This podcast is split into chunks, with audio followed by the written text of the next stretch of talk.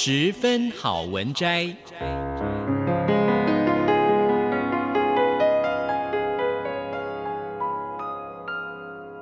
十分钟的心灵补给站。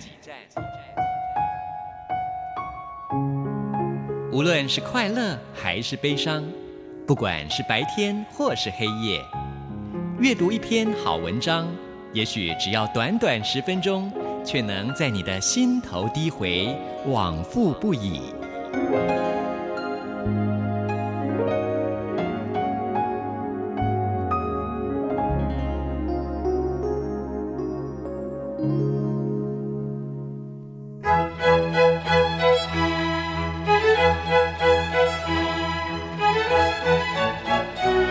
雨水华丽登场，以各种不可思议的形态重返人间。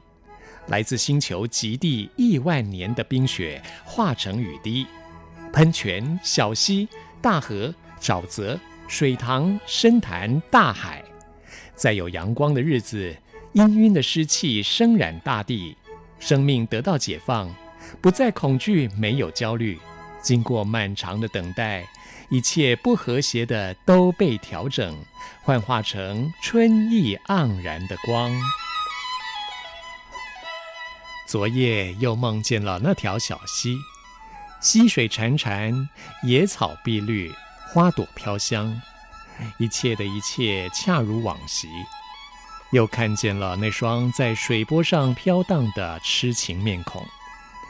那是一湾隐藏在碧绿中的清浅，从懂得享受孤独的时候开始，是我和杰好最美的寻梦乐园。在那里，谁也不管谁，只静静地沉思凝望，试图寻得一些生命的真谛。结果总是空白占了大部分。那时候十八岁，我老是爱叹气，爱皱眉。时常感到阵阵压人的感伤，即使美景当前，总觉得多乏味的生命，默默地躲在角落里过着平淡的日子。当死亡伸出手时，便不声不响地去了。像这样，不如不生的好。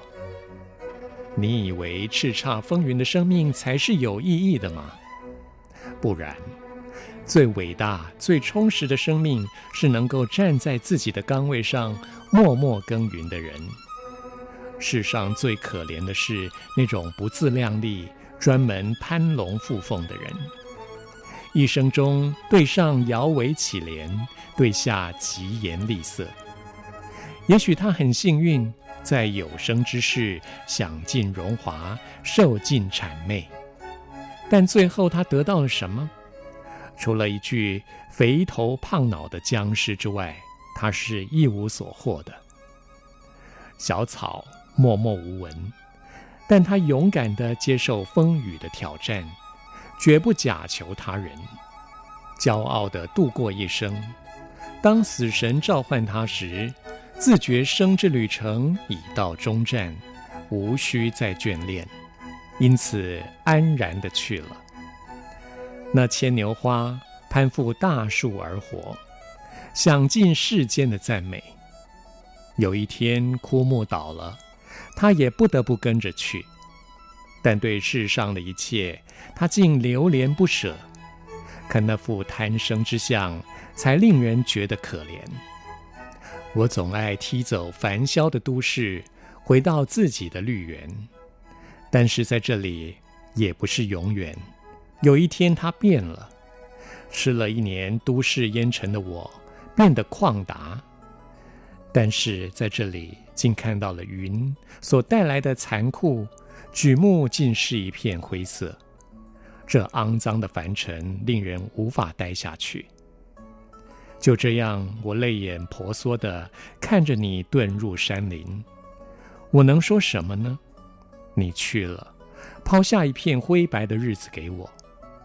原已开朗的心境，又罩上了一抹淡淡的忧伤，再也无心往那清流徘徊。真想不透，你竟那么懦弱，经不起现实的挑战。遁隐在深山之中，你能得到解脱吗？我相信你是更痛苦的。今年春天，一个逃自深山，一个逃自都市，两人回到小溪边，潺潺水声依旧，花草如洗。看到你满面春风，我心头的乌云也随之消散。去吧，忧郁；去吧，烦恼。如果这世上还有如此多的乌鸦，我们又能如何？其实乌鸦也有它可爱的一面。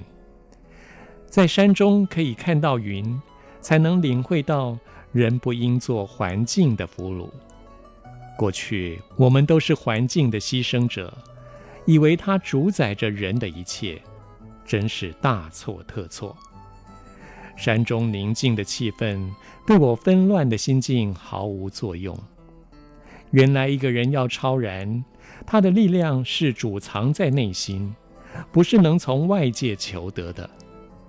好好的充实自己，才是超脱环境的要诀。一个内在充实的人，他对外界不会有任何祈求，生命对他永远是清新蓬勃的。从今以后，我们要主宰自己的心境。往事如一阵青烟，早被春风吹得不知去向了。我们都年轻，我们也有魄力，拿得起，放得下，何必装得可怜兮兮？不要当弱者，我们要昂起头来，谁也压不倒我们。看看这些小草，它虽受人践踏，却永不屈服，依然欣欣向荣。过得何其稳健踏实！来吧，让我们高声呼啸，庆贺我们的新生。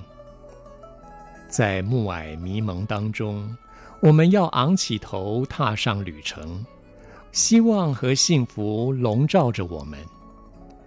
这里烟尘熏人，令人眷恋乡村的清新。当春风吹起，让我们看着这片绿草。也许还有一些枯黄，但那并不要紧。枯黄并不代表生命的剥落，那是象征着生命的再生。今年春天，它们依然是清脆可爱的。